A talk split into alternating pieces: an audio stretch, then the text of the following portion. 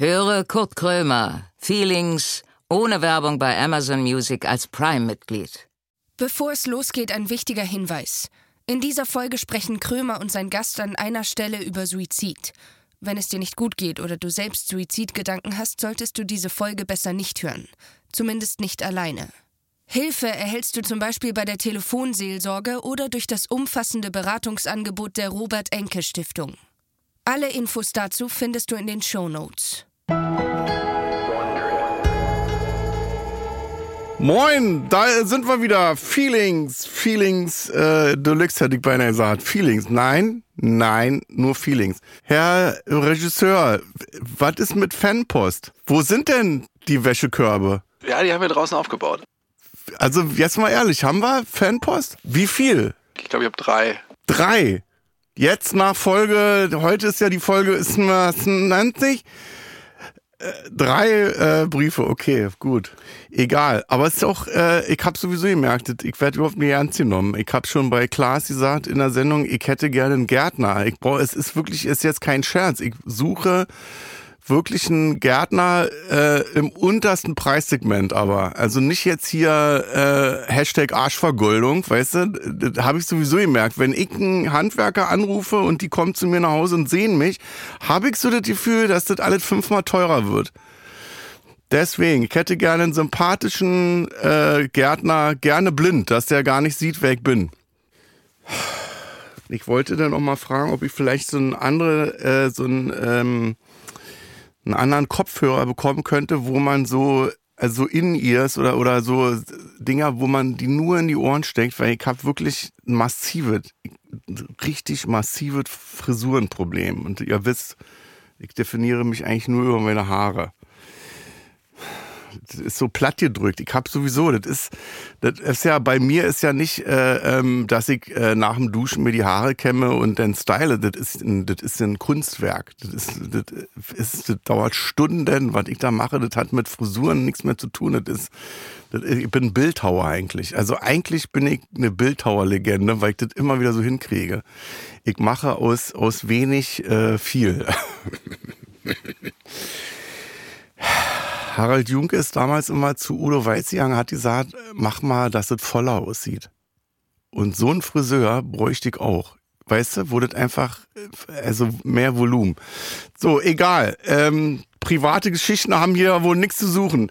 Ich setze die Maske auf, äh, aus, aufgeraucht habe ich und los geht's.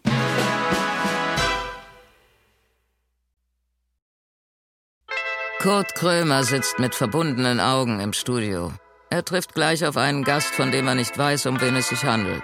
Keine Vorbereitung, keine Vorgaben, kein gar nichts. Naja, äh, eigentlich alles wie immer. Und nun herzlich willkommen zu Kurt Krömer Feelings.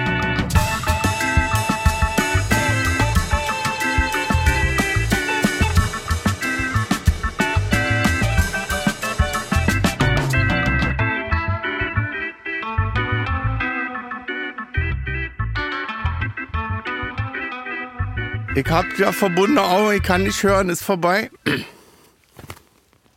Hallo! Hallo. Ähm, Ähm, kennst mich nicht. doch, Da? natürlich. Wirklich? Ähm, Frau Giesinger. Wow. Hab ich, bin ich richtig? Du bist richtig. Stefanie Giesinger. Ja. Naja, wurde nur dir sag das mal einer- gesagt? Oh, Das wurde dir gerade gesagt, nicht wahr? Nein. Hast du ein in ihr? Ich Sei hab, ehrlich. Ich hab kein in ihr. Hier, ich mach's ab. Okay, okay. Ich glaub dir. Nee, das ist ja das Ding. Ich höre ja, ich krieg ja keine Infos rein. Irgendwie schade, dass du mich erkannt hast, weil ich dachte, jetzt haben wir so ein Blind Date. Und ich kann dir Sachen haben von mir ja. erzählen und weißt du, Ja, kann mich richtig schmackhaft machen. Wer bist du denn? Ähm, vielleicht, Du ähm, bist äh, Topmodel. Sagt man noch Topmodel oder ist das so wie, äh, äh, wie wann kommt denn ihre neue Vinylplatte auf den Markt? ähm, ich, ich sag jetzt nicht, dass ich Topmodel bin. Ah, du darfst es nicht sagen, wa? Es ist schon eklig. Aber Heidi könnte schon von sich behaupten, sie ist ein Topmodel, würde ich sagen. Ja? Oder? Oder Was nee, ist, denn- auch un, ist Kriegt man da ein. Schreiben vom Amt, dass man sagt, sie können jetzt Top vor Model setzen? Es gibt ja immer Formulare, da muss man seinen Beruf aufschreiben. Ja, was schreibst du denn Aber da? Ich weiß nicht, was ich da hinschreiben soll. Ich schreibe dann Unternehmerin. Unternehmerin? Unternehmerin. Oh, das ist aber was soll ich da schreiben? Model? Naja, Topmodel. Topmodel. Ist doch- ich schreibe Germany's manchmal, Next Topmodel 2014, das mache ich jetzt ich schreibe Mal. manchmal Chirurg oder so, ist da egal. Die Wirklich? prüfen das, ja klar. Chirurg oder ich habe mal Dirigent auch geschrieben. Okay, gut. Oder äh, Starjournalist. Starjournalist, gut. Weißt du? Ja. Das überprüfen die noch nicht, ist Aber doch egal. du bist ja auch irgendwie auch Starjournalist, meinst du nicht? Äh, Oder ich, was äh, machst du hier? Nicht mehr. Ich bin äh, ähm, Starjournalist AD. Mhm. Ich habe keine Lust mehr auf Starjournalismus. Okay. So, wo lebst du denn? In Berlin? Ja? Ja. Wie? Aber denn in einer 8000 Quadratmeter Villa oder? Nein, in, Nicht in Los Angeles? nicht in Los Angeles. Ich liebe Berlin. Ich lebe hier sehr, sehr gerne. Warum? Im Prenzlauer Berg. Bist du blind und kannst nicht hören oder? Bin ich deine warum? neue Gärtnerin? Ja. Hast du ein Haus oder ein? Na, in einer Wohnung aber inzwischen. du hast einen Garten sicherlich in der Wohnung. Auch nicht. Nee? Auch nicht. Ich habe mal in einem Haus gelebt, in Ja.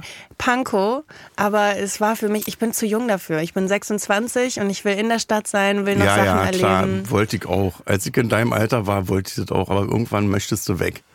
Okay, also jetzt wohnst du im Haus mit Garten, 800 Quadratmeter. Hast du gerade von dir erzählt? 8000. 8000. Nee, ich hab ein Haus, ja. Und da habe ich einen Garten und ich würde jetzt gerne nach zehn Jahren, würde ich jetzt gerne mal das Projekt Garten, den, das Projekt Garten starten.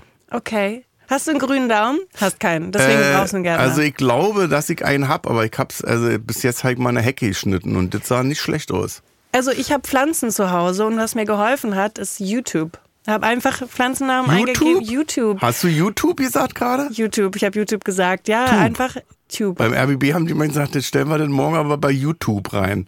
YouTube ist auch süß, aber ich glaube, es ist ja eigentlich international. YouTube. YouTube, genau, YouTube. nicht YouTube. Ist genauso wie das Computer heißt, nicht Computer. Ich würde auch Star statt Star sagen, aber Ja. das ist dein. Das ist ja ein Star-Interview jetzt Okay. hier, was wir machen. Ja. Okay, jetzt hast du, was hast du denn jetzt für Pflanzen? Lass mal so ein Benjamini. Äh, die Stra Stradivari. ich bin so schlecht. Ich habe keinen grünen Daumen. Ich habe keine Ahnung. Also, ich muss warte, immer ganz warte, lange da Sprech mal googeln. aus, welche Pflanze? Ich weiß nicht, wie sie heißt. Stre Strezella, Stratozella, keine Stracciatella. Die Stracciatella-Palme, wer kennt sie nicht? Klar. Und im Frühling wirft die Schokoladenkrümel ab. Und wer gießt die denn? Ab und zu ich. Aber du bist ja, also du bist jetzt bestimmt jetzt auch. nicht 365 Tage im Jahr in Berlin in deiner Wohnung und dann kommen die Fotografen und machen zu Hause bei dir Fotos, oder? Ja, nein, ich bin echt, ich bin viel unterwegs, aber ich habe Menschen, die mir da helfen, zum Glück. Na siehst du, hast du Ja. bestimmt einen Gärtner. Nein, aber eine Putzhilfe und ich glaube, Die putzt, also und ja, Kann die auch gießen? Die kann auch gießen, ist ja Kann überqualifiziert. oder? Ich habe übrigens eine Fanpost mitgebracht. Oh, Magst du lesen? na jetzt noch nicht. Jetzt noch das nicht, ja okay, schade. dir gegenüber. Aber Ich Nummer, find, die sehen nett oh, aus. Die sind ja richtig. Also Und die ein sind ja einer ist äh, Blau. Ist, Einer blau. ist sogar oh, blau. das ist vom Amt bestimmt. äh, blau heißt immer Vorladung vom Gericht. Oh, da kennst du dich aus. Ja, früher. Ein Brief aus Salzburg, Moment. Der kommt aus Berlin, ist schon offen. Da war bestimmt Geld drin, oder? Da ist kein Geld drin mehr. Da war bestimmt Geld drin. Der kommt aus Berlin, auch gut. Oh, der ist richtig, was ist das für eine Größe? DIN A5? Kein Absender, das ist bestimmt. Oh, war ja. Okay, äh, lesen wir. Ich habe natürlich jetzt keine Zeit, die ganze Fanpost vorzulesen, das würde den Rahmen sprengen. Und du bist von, äh, hast du selber bei Top, also bei Heidi, äh, wie heißt das? Germany's Next Top Model, hast du mitgemacht. Ja, vor fast zehn Jahren. Und welcher Platz? Mit vor Erster. zehn Jahren, mit 16? Ja. Wann fängt man denn an mit Modeln? Schon jung. Mit 13 war ich bei meiner ersten Modelagentur. Mit 13? 13, ja, super jung, ich weiß. Und Eigentlich Schule und so? Also jetzt Ja, mal als. Familienvater ist die Frage, wie viele Klassen hast du besucht? Elf. Elf. Elf. Und dann hast du das Abitur. Vorgezogen oder du hast doch nicht etwa abgebrochen? Doch, habe ich, richtig. Ja? Ja, ich würde jetzt nicht sagen, dass das doof war, weil ich habe versucht, nach GNTM dann wieder in die Schule zu gehen und beides unter einen Hut zu bekommen, aber es ging einfach nicht und ich habe dann die Chance ergriffen und habe dann meine Karriere gemacht. Und was hättest du studiert, wenn du nicht Model geworden wärst? Ich wollte immer Psychologin werden. Und oh, da würdest du jetzt noch studieren, wa? Wahrscheinlich. Tatsächlich. Aber ich, ich beschäftige mich trotzdem sehr viel, vor allem mit meiner eigenen Psyche. Und ich habe ein paar Fragen im Gepäck auch. Ja? Bezüglich deiner Psyche. Ach so, ja bitte. Ach so, ja bitte. Ähm, Ich habe dich gestern gegoogelt. Ich wusste, wer du, Du, bist. wusst, ich du wusste hast mich gestern gegoogelt. gestern gegoogelt. Also ich Ich glaube, wusste, wer du das bist. war's. Danke, Frau Giesinger. Das war schön, dass wir über alles sprechen konnten. Kommen Sie doch mal wieder. Sehr gerne, danke. Was, was hast du denn gegoogelt? Kurt Krömer. Ja, aber was? Also, Nee, ich wollte einfach gucken, was, was es so Neues über dich gibt. Ja. Und dann habe ich wirklich nur Artikel zu deiner Depression gefunden. ja, komisch, Und war. Naja, ich, ich habe mich auch zu meiner Depression geäußert, vor Hast allem in den le letzten zwei Jahren. Mhm. Ja? Und ähm, ich habe aber auch eine Krankheit seit meiner Kindheit und auch das war ein Riesenthema während Germany's Next Topmodel. Ich habe auch eine große Narbe am Ja. Bauch. Das heißt, ich habe einfach immer diesen Stempel.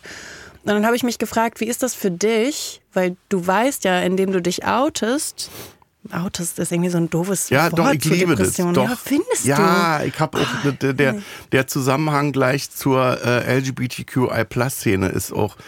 Ich habe das immer verglichen mit Outing. Also du redest über eine Sache, die du ja seit Jahren in dir trägst und mit niemandem teilst, weil du Angst hast vor Verurteilung. Okay. Weißt du, dass, dass jemand sagt, hier mit deiner Narbe am Bauch, dass dann einer sagt, naja, also mit einer Narbe am Bauch darfst du natürlich kein Model werden. Ja. Also was machst du, sprichst du nicht drüber oder äh, sagst dann irgendwie keine bauchfreien Fotos Stimmt. und äh, verdrängst das halt. Stimmt. Und hast Angst, dass einer kommt mit einem Knüppel und sagt, also so geht's ja wohl nicht. Stimmt.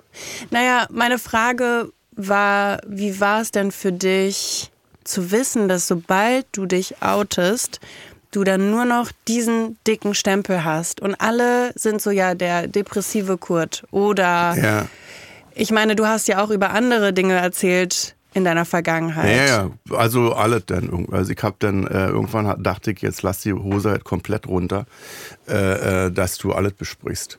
Aber dieses, äh, ähm, dass man den Stempel hat, äh, sehe ich eigentlich positiv. Also ich bin der Komiker, der sich geoutet hat als Ex-Depressiver und äh, wusste das ja vorher und man kann es ja gut steuern. Weißt du, also ist ja jetzt nicht so, dass ich jetzt bei jedem Anruf äh, irgendwie sage, ja bitte, wo soll ich hinkommen und dann rede ich darüber.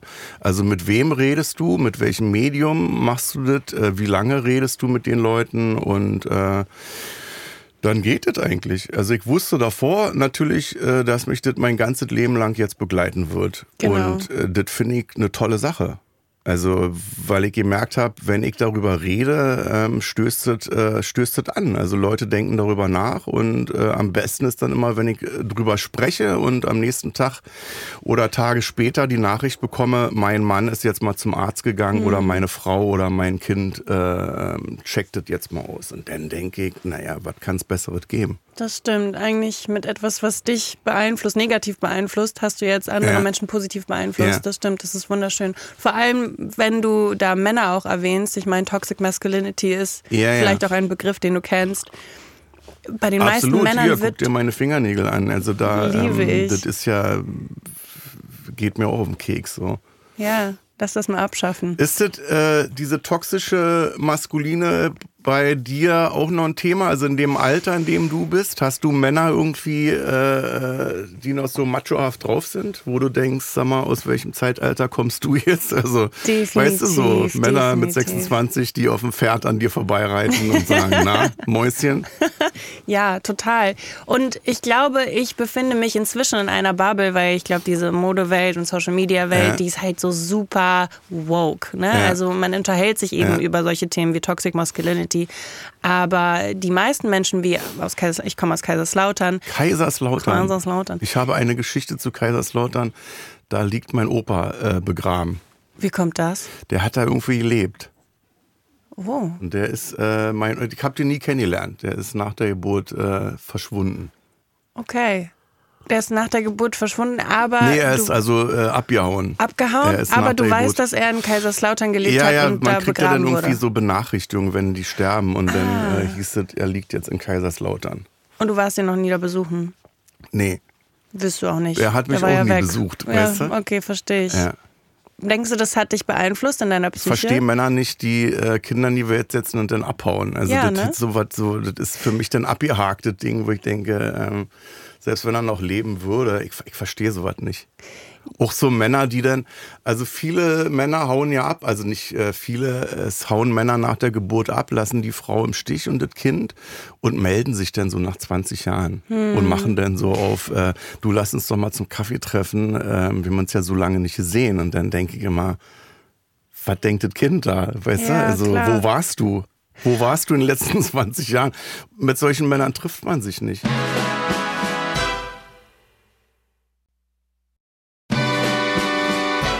Also natürlich ist das jetzt nichts, womit man das dann wieder gut machen kann, mit äh, der, dem Fakt, dass die Person, die abhaut, wahrscheinlich aus einem Grund abhaut. Und das sind oft dann auch Probleme innerlich, eigene Probleme, nicht Ja. wahr? Also natürlich macht das nichts gut, Ja. aber im Endeffekt weiß man ja auch, eine Person verschwindet nicht, weil es ihr gut geht. Mhm. Meinst du nicht, dass dein Opa vielleicht auch Probleme hatte? Das wird ja auch gen genetisch tatsächlich weitervererbt. Dass man abhaut? Nee, dass man Depressionen hat.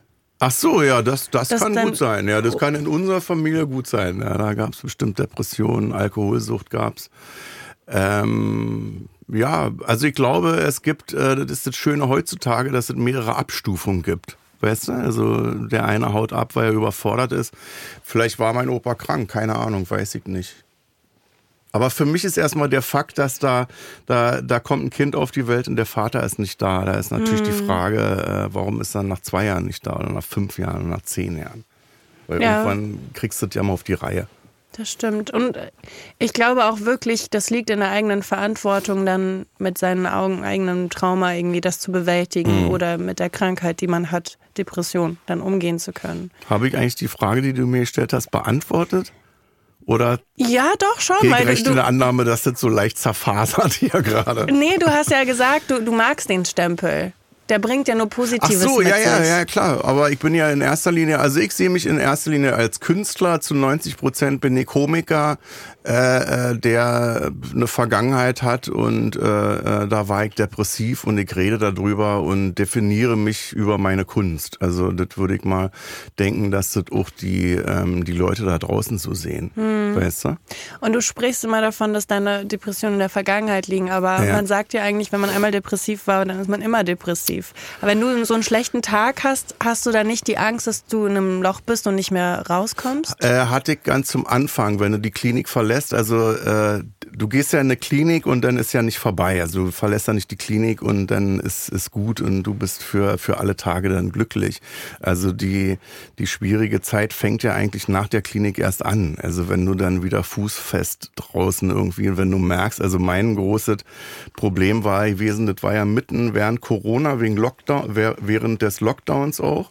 Und äh, ich bin rausgekommen auf, aus der Klinik und bin an Kudam gefahren.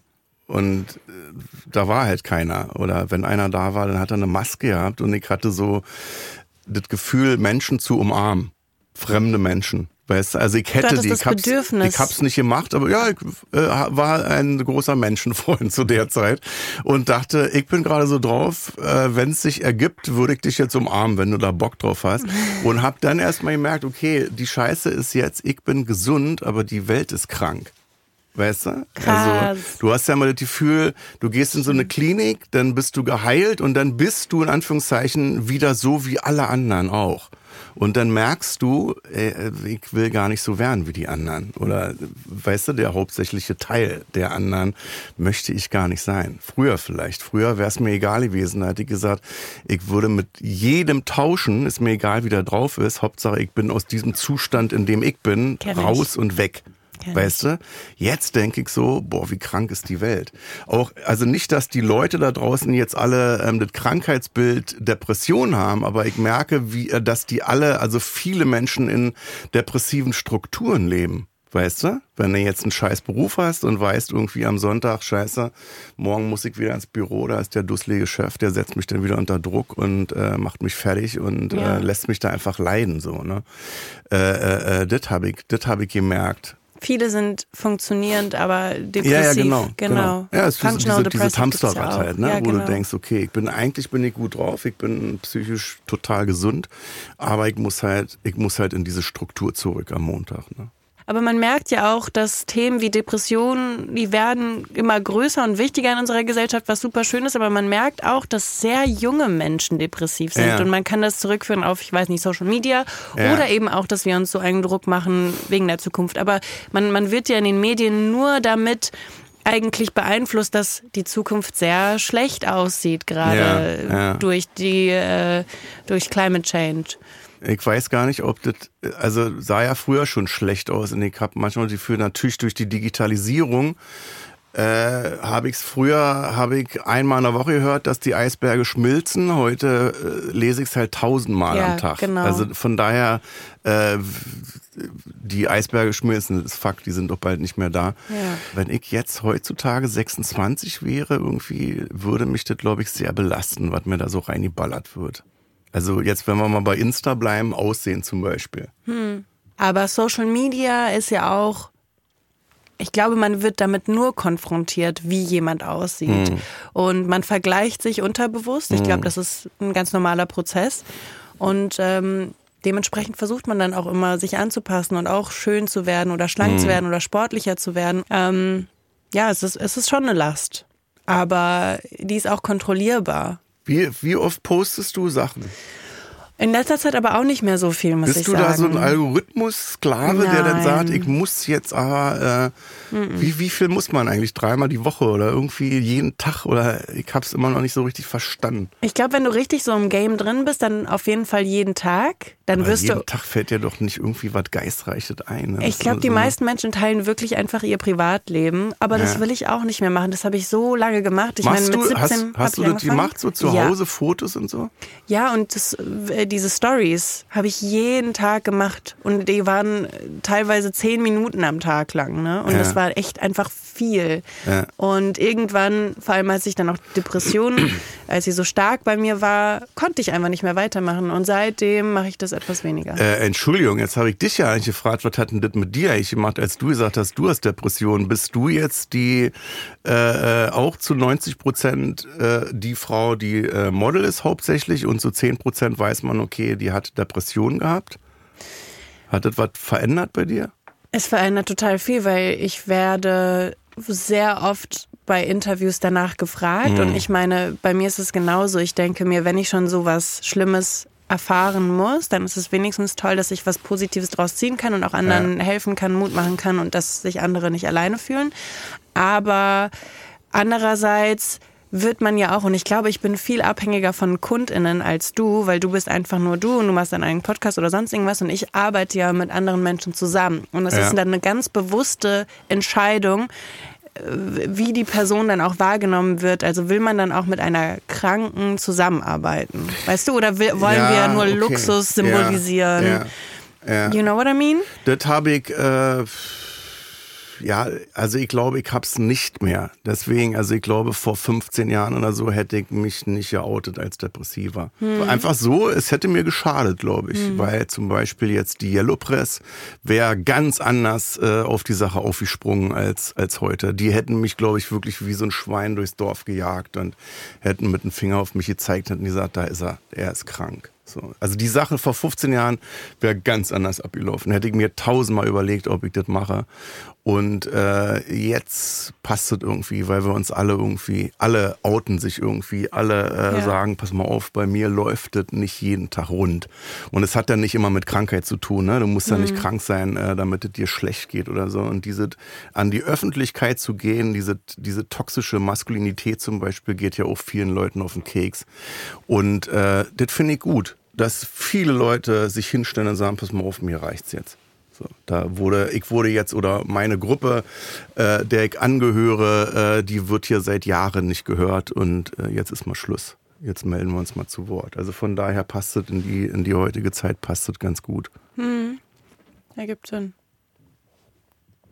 Und hast du, äh, wenn die Leute dich nach Depressionen fragen, äh, da sortiere ich dann immer aus, wenn ich merke, mein Gegenüber fragt mich jetzt nur zur Depression, weil sie eine schöne traurige Story haben wollen. Weißt du, so der, der, äh, der traurige Pirot, der, Mhm. der Komiker, der alle zum Lachen bringt, aber eigentlich mit gebrochenem Herzen und Weinen zu Hause liegt. Also hast du das auch, dass man sich da so, dass es Leute gibt, wo man weiß, die, die ergeifern sich gerade daran irgendwie, ah toll, Ja. der Giesinger geht's schlecht, das ist schön, Topmodel, aber schwer depressiv. Hast du das auch?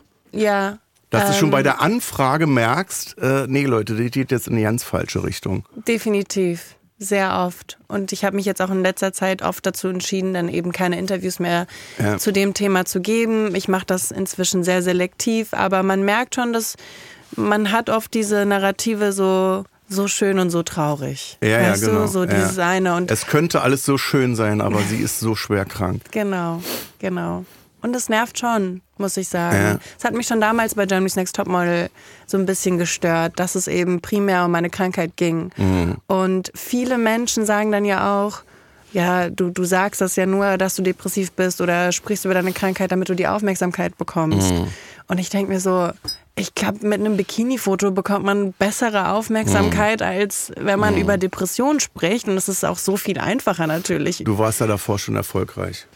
Das stimmt auch. Also das äh, war bei mir auch so. Meine Karriere lief irgendwie äh, sehr gut. Das lief alles sehr gut. So, das war kein Grund jetzt zu sagen, ah, wir müssen mal ein bisschen mehr Pep in die Sache Genau. kriegen, weißt du? Also das ist wirklich. Deswegen äh, ähm, sortiere ich dann aus und sage, ich rede mit dir stundenlang über Depressionen, wenn ich danach dann auch sagen kann, äh, pass mal auf, Leute, geht zum Arzt, checkt das ab, äh, äh, geht äh, auf die Seite äh, der Depressionshilfe, der Deutschen Depressionshilfe, der Enke-Stiftung äh, mit Theresa Enke äh, äh, habe ich jetzt lange telefoniert, so wo ich auch denke, sehr, sehr gut, sehr gute Seite. Enke Stiftung, wo man draufgehen kann, wo man auch diese ganzen Tests dann schon machen kann, ne? äh, um zu gucken, irgendwie bist du leicht depressiv, schwer depressiv und vor allem, äh, wo krieg Hilfe. Ja, ich glaube aber, wir sind so extrem privilegiert, weil wir A, die Zeit haben, Ja. uns damit zu beschäftigen. Und ich meine, wir haben immer noch das große Problem in Deutschland, dass es keine PsychologInnen gibt auf Abruf. Außer du kannst es dir natürlich leisten. Nicht genug, ja. ja. Und Ja. das ist das große Problem und wir sind so privilegiert und eigentlich äh, liegt es schon fast in unserer Verantwortung, dann Mhm. darüber zu sprechen. Ja, ja, auf jeden Fall. Also deswegen, also ich kann darüber sprechen, weil äh, mir, mir kann die Geschichte äh, nicht schaden, weißt du? Also, und natürlich stehe ich sehr gut da. Aber ähm, das gibt dann nochmal mehr Power, um zu sagen, äh, klar kriegen wir jetzt nicht sofort äh, eine Psychologin oder einen Psychologen, aber die Erkenntnis ist wichtig. Weißt du? Geh erstmal zum Arzt, lass erstmal abchecken. Hm. Hast du Antidepressiva genommen, wenn ich fragen darf? Ich nehme immer noch Antidepressiva. Also ich, ich weiß gar nicht, wie lange ich jetzt aus der Klinik raus bin. Ich glaube, es sind jetzt schon zwei Jahre und ich habe es nicht abgesetzt. Willst du es irgendwann mal absetzen? Ich habe keine Lust auf die Phase, äh, wo ich dann erfahre, ob ich es noch brauche oder nicht. Weißt du? Also ich nehme es jetzt immer und denk so, ich brauche es eigentlich gar nicht, aber ich nehme es trotzdem. Aber ich habe auch noch nicht den Punkt gehabt, wo wir mal checken irgendwie, was macht das jetzt eigentlich. Ich habe tief im Inneren das Gefühl, dass ich es nicht brauche. Und deswegen nehme ich es weiter, weil ich weiß nicht, nimmst du Antidepressiva? Ich Es passiert ja nichts, ne? Es ist ja keine, keine Tablette, die dein Bewusstsein verändert, äh, die dich bedröhnt oder so, wie jetzt so eine Beruhigungstablette wie Valium oder so. Mhm. Also ich nehme diese Tablette und es passiert nichts. Ich habe es ein Jahr lang genommen. Ich fand ich fand es nicht geil. Nee? Ich war einfach taub. Ich war nicht Ja? besonders glücklich, ich war aber auch nicht traurig. Es war einfach so Dann hast du die, äh, diese, äh, wir müssen jetzt die Marke nicht nennen, aber diese, diese dämpfende äh, Antidepressivum, ne? Mhm. Ich habe genau das Gegenteil davon. Das was äh, aufputscht ein bisschen. Aber äh, ja, ich nehme die Pille und äh, merke, aber ich komme jetzt auch nicht schneller aus dem Bett. okay. Weißt du, wo ich so denke, mich putscht das nicht auf. Aber da du hast nichts. Angst, wenn du das dann anfängst zu reduzieren, dass du dann noch träger wirst. Keine Ahnung. Also ich habe, wie gesagt, ich habe keinen Bock, äh, das auszutesten, Ja. was denn passiert. So und solange mein Arzt oder mein Psychologe, mein Therapeut, äh, Psychiater jetzt nicht sagt, äh, sie müssen das jetzt absetzen, mache ich es auch nicht.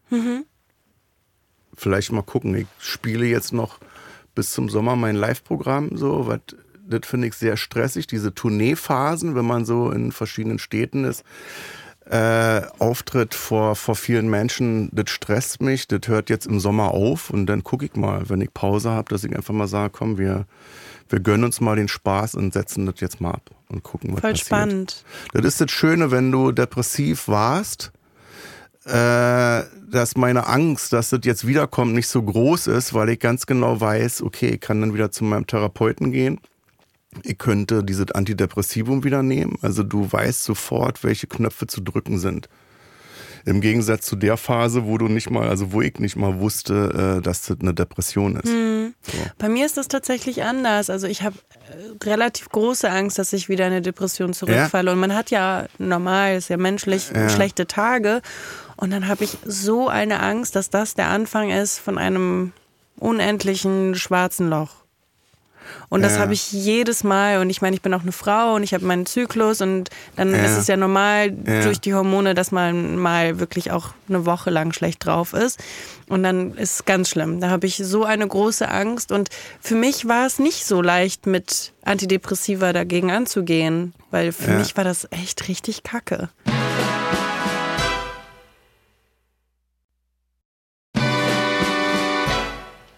Aber Richtig, hast du, hast du nur ein Antidepressivum genommen? Ja. Wurdest du äh, getestet? Ich habe Weil bei mir waren genommen. zwei. Das ein- eine Ah. ging komplett in die falsche Richtung. Also ich wurde müde. So, Mhm. Ich bin früh eingeschlafen abends. Das hat mir sehr gut gefallen, aber ich bin halt auch müde aufgestanden. Wo ich dann gemerkt habe, das ist ja genau das, äh, was ich früher, als ich depressiv war, auch hatte. Also Mhm. diese, diese träge Gefühl, nicht aus dem Bett kommen und äh, also nicht in Gang zu kommen. So. Ist jetzt vielleicht auch eine gute Möglichkeit, jetzt mal auf die Frage zu antworten, die du mir vor 40 Minuten gestellt hast, diese Angst zu haben, vor, dass die Depression wiederkommt. Ähm, äh, wie war die Frage dazu? Weil du einen schlechten Tag hast. Ja, genau, dass ich, äh, dass ich ähm, nach der Klinik gemerkt habe, äh, erstmal wieder einzuordnen, äh, was ist gute Laune, was ist schlechte Laune. Also ich bin aus der Klinik rausgekommen und habe ein halbes Jahr lang echt nur gute Laune gehabt. Also ich war so ein bisschen wie unter Drogen eigentlich. Also ich habe das ja nicht akzeptiert, dass es auch schlechte Tage gibt irgendwie. Und als es dann wirklich mal einen schlechten Tag gab, wo ich so dachte, da komme ich jetzt nicht drum rum, den als schlecht zu bewerten, dachte ich auch, scheiße, ähm, die Depression ist wieder da. Und dann bin ich zu meinem Therapeuten gegangen, habe gesagt, die Depression ist wieder da, ich kann nicht mehr, ich will nicht mehr. Und dann sind wir den Tag durchgegangen und er sagte, nee, sie haben einfach einen Scheißtag gehabt. Weißt du, also diesen Scheißtag auch einzuordnen, dass du als, als Depressiver oder als nicht mehr Depressiver einfach einen Scheißtag hast irgendwie, wo du da liegst und denkst, ich hab keinen Bock. Und dass du dann weißt, konzentrier dich mal auf morgen, weißt du? Weil, sagen wir mal, heute ist Montag, äh, Montag ist ein schlechter Tag, äh, dann denk an Dienstag, dass du weißt, die Depression, die geht jetzt, die würde jetzt ein Jahr lang, da würde das ein Jahr lang so weitergehen. Aber wenn ich jetzt zum Beispiel schlechte Tage hab, dann denke ich immer, okay, äh, heute habe ich auch Stress, heute habe ich acht Stunden Stress, morgen habe ich frei. Also wird der Tag morgen auf gar keinen Fall so sein wie der heutige. Und damit rette ich mich dann und dann merke ich auch, es ist ein Unterschied. Voll gut, es ist voll gut, dass du wirklich mit der Klinik so den Abschluss von deiner Depression siehst und du siehst dich einfach auch nicht mehr als depressiver Mensch. Und ich glaube, das hilft dir enorm, dich von der Krankheit so zu distanzieren, dass Ja. du es einfach in der Vergangenheit siehst. Ja, ich lasse das auch immer wieder spiegeln, so, ne? Ich bin immer noch, äh, ich mache jetzt immer noch Therapie. So, wenn ich merke, ähm, jetzt drehe ich mich wieder im Kreis, dann lasse ich mir das einordnen, was gerade ist. Und dann lasse ich mir das immer wieder bestätigen und frage, bin ich depressiv? Manchmal, also ganz zum Anfang hatte ich auch das Gefühl, dass ich mir das einbilde, weißt du, dass ich so Bock drauf hab auf gute Laune, dass ich die bösen Gedanken gar nicht zulasse und verdränge. Ne? Das ist auch, Auch schlecht, schlecht. so, dass ich jetzt äh, und dann lasse ich mir das spiegeln, dass ich sage, äh, wie sehen Sie das? Ne?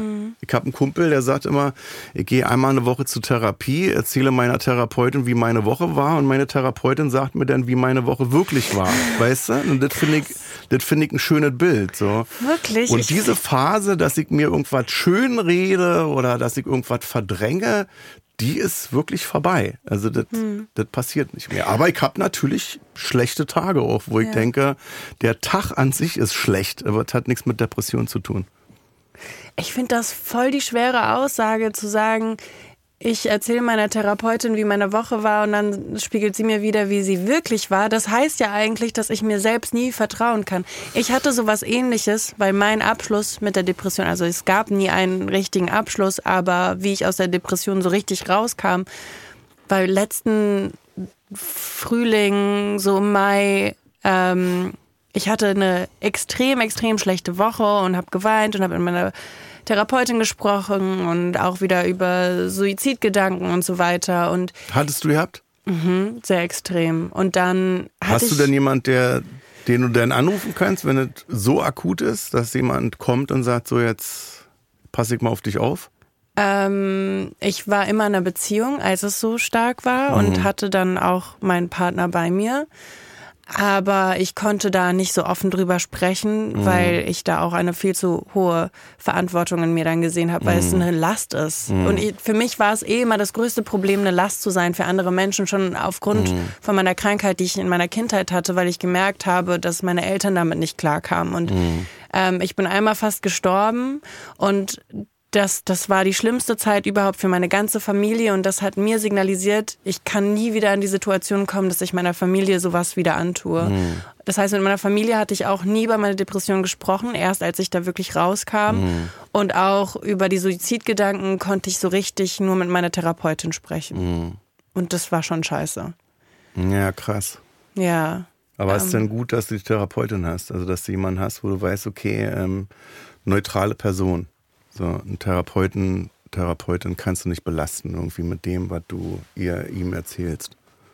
Ja, ja, aber habe da auch so ein bisschen negative Erfahrungen gemacht, weil, also zurück zu der Geschichte, ich war super depressiv in einer Woche und dann hatte ich Covid und äh, dann ist mein Freund auch, mein Ex-Freund äh, war war in England und dann war ich zehn Tage lang das allererste Mal komplett alleine zu Hause und die ersten drei Tage waren der absolute Horror. Abgesehen davon, dass ich körperliche Symptome hatte und krank war, ähm, ging es mir mental auch richtig, richtig schlecht. Ich, meine Gedanken haben mich aufgefressen. Und dann, ich weiß nicht, was passiert ist. Es war wie so ein, wie als hätte sich ein Schalter umgelegt und plötzlich ging die Sonne auf. Das war super weird und ich war, ich hatte so viel mehr Energie und hatte Lust auf den Tag und richtig Bock und richtig einfach gute Laune und habe mich wieder bei Leuten gemeldet, mit denen ich dann nach Ewigkeiten keinen Kontakt mehr hatte, weil das war das Größte für mich eigentlich mit der Depression, dass ich mich von allen distanziert habe, auch von meiner Familie. Also du bestimmt nicht, ne? Die Depression setzt ja dann irgendwie ein und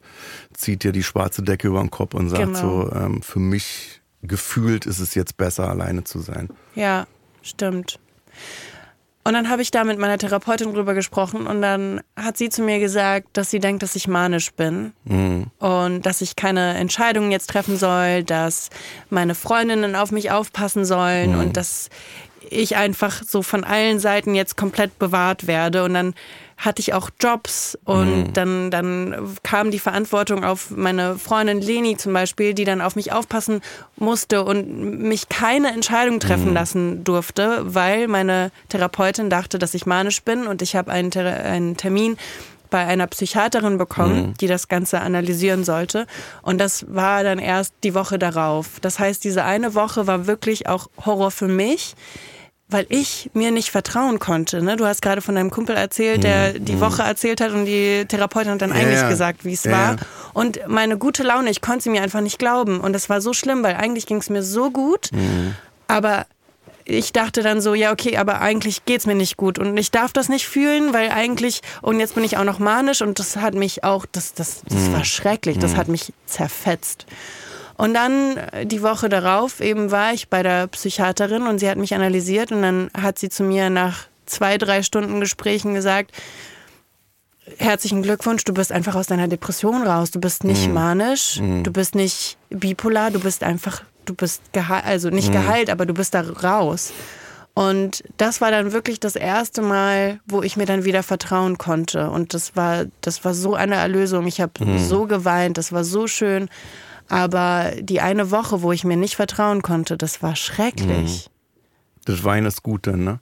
War es ein gutes Wein? Das so, war man, das beste Wein. Wo man weint und dann äh, lacht und Oh dann Gott. wieder weint und Voll. beim Weinen denkt, äh, was ist denn hier los? Ich darf doch nicht lachen, ich weine Ja, doch. ja. Und dann lacht man wieder. Genau, ja. Ja. Und ich habe sofort meine Freundin Leni angerufen und wir haben dann beide geweint und gelacht und geschrien und wieder geweint. Und das war, das war einer der schönsten Momente meines Lebens. Mhm. Wirklich. Und dann habe ich auch sofort meine Mama angerufen und ihr das auch gesagt, weil meine Mama hat auch starke Depressionen Mhm. schon immer gehabt, meine ganze Kindheit über und auch, ja, ähm, das hat meine Kindheit stark beeinflusst. Ähm, und da, da konnte ich mich das erste Mal dann auch meiner Familie gegenüber Mhm. äußern. Erst als das alles so richtig vorbei war. Hat sich deine Mutter dann geäußert, als sie wusste, dass du depressiv bist oder dass du dich geoutet hast? Äh, meine Mama war ganz oft in der Klinik und also es war immer sehr offensichtlich, dass sie stark depressiv war. Und macht sie was? Also hat sie Therapie und ja, und Antidepressiva Ja, und ja. ja, ja, also nicht schön, aber äh, gut. So. voll. Weil Eltern sind ja oft dann auch so die obersten Verdränger eigentlich. Es ist auch eine andere Generation als jetzt. Darf ich fragen, wie alt deine Mutter ist? Meine Mama ist 74 geboren. 74, wie Ecke. Ach wirklich? Ich bin auch 74. Ach so, okay. Siehst du, naja, klar, weil du 26 bist. Ich denke immer, wenn ich mich mit jemandem unterhalte, ja, ja, dann ist die Mutter bestimmt 70, 72 wie meine. Äh, meine ist 72. So. Aber klar, 48, dann ist das meine Generation. Wir sind, glaube ich, gerade so dabei, uns halt zu outen und zu sagen, was soll denn der Scheiß eigentlich? Also, was soll denn diese Heimlichtuerei, weißt du? Das finde ich sehr gut, dass sich das verstärkt. Das stimmt. Gute Mama, grüß sie von mir. Ja, Freu ich mich. liebe Grüße. Also danke erstmal, dass du darüber so offen mit mir hier redest. Äh, danke für die Offenheit. Also, Danke. dass du mir das auch anvertraust oder uns hier. Ich hatte das auch ehrlich gesagt nicht vor. Ehrlich Ja. gesagt, auf dem Weg hierher dachte ich, auf, ich rede auf gar keinen Fall über meine Depression diesmal. Gar keine Lust. Weil Ja. das beeinflusst deinen, deinen einen auch so tagelang, weil man das Ja, dann irgendwie so reflektiert. Aber irgendwie, das, das hat sich jetzt so ergeben und das fühlt sich sehr richtig und authentisch an, mit dir jetzt darüber zu sprechen. ja, ist einfach eigentlich, ne? Eigentlich eine einfache Mhm. Weil du's Geschichte. verstehst. Ja.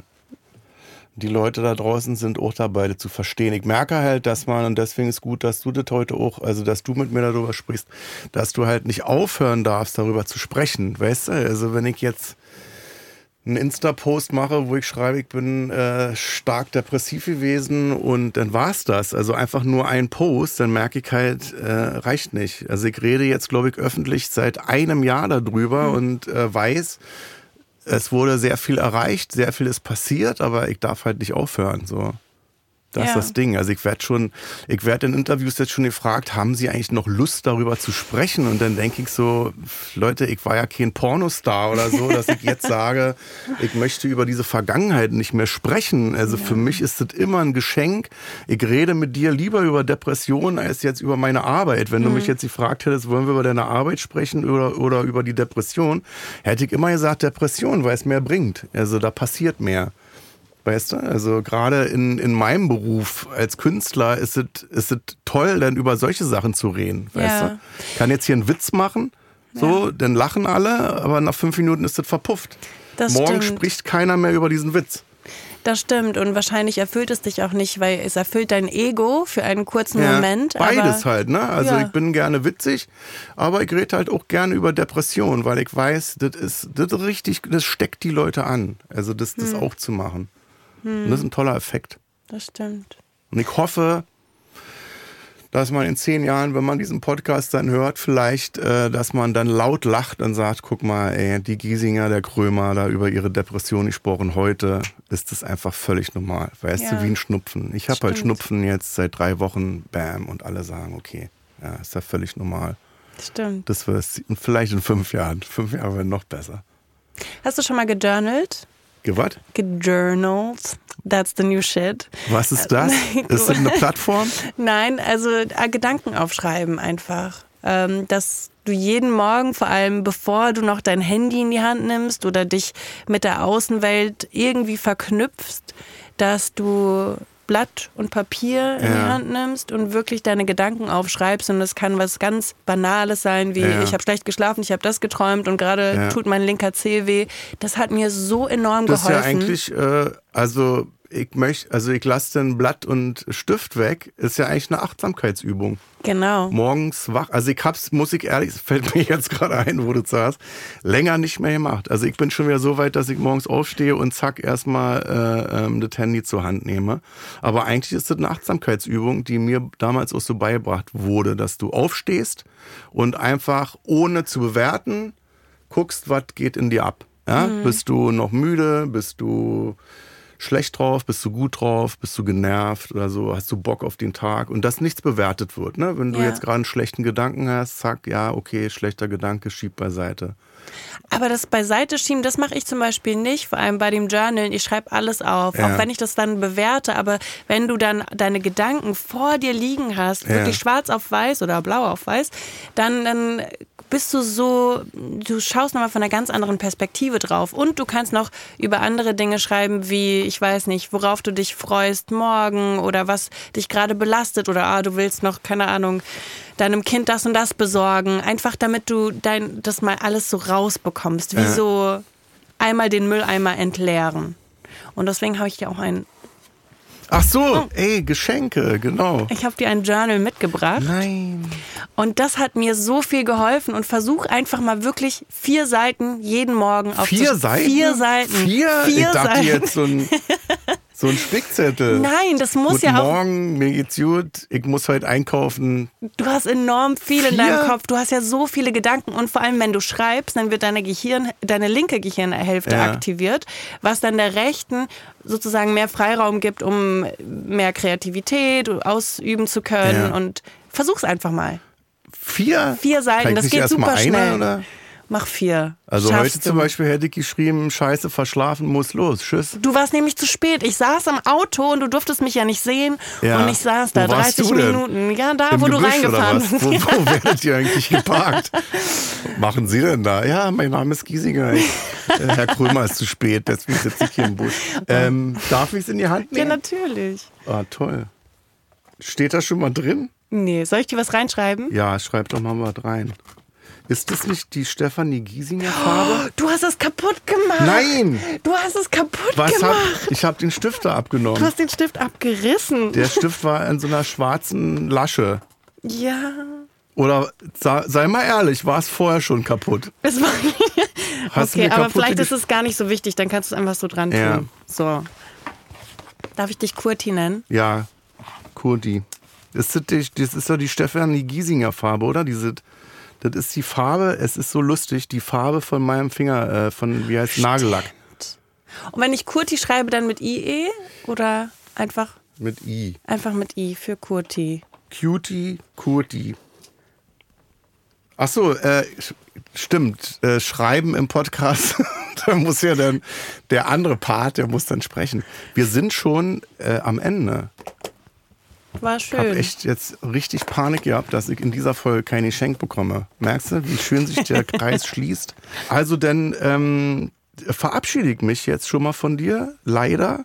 Und das war ein sehr schönes Gespräch. Danke ebenfalls. Hast du jetzt das Gefühl, oh scheiße, das hätte ich doch nicht sagen sollen, dürfen, müssen, ich will es rausgeschnitten haben? Gar nicht. So gar nicht. Aber auch nur, weil du mein Gesprächspartner bist. Oh, danke. Weil wir sind ja jetzt nicht so die Vorführer, ne? Wenn du jetzt sagst, das wird rausgeschnitten, dann schneiden wir das raus. Danke, aber nein. Nee? Lassen wir so drin. Lassen wir so drin.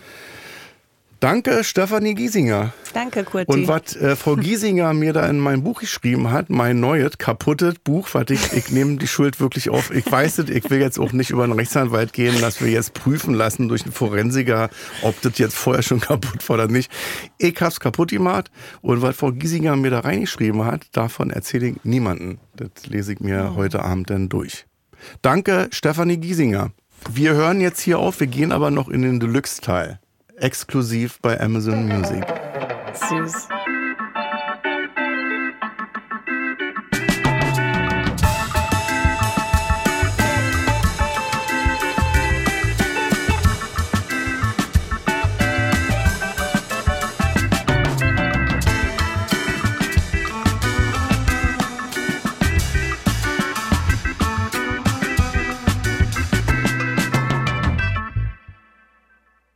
Dir gefällt Kurt Krömer, Feelings?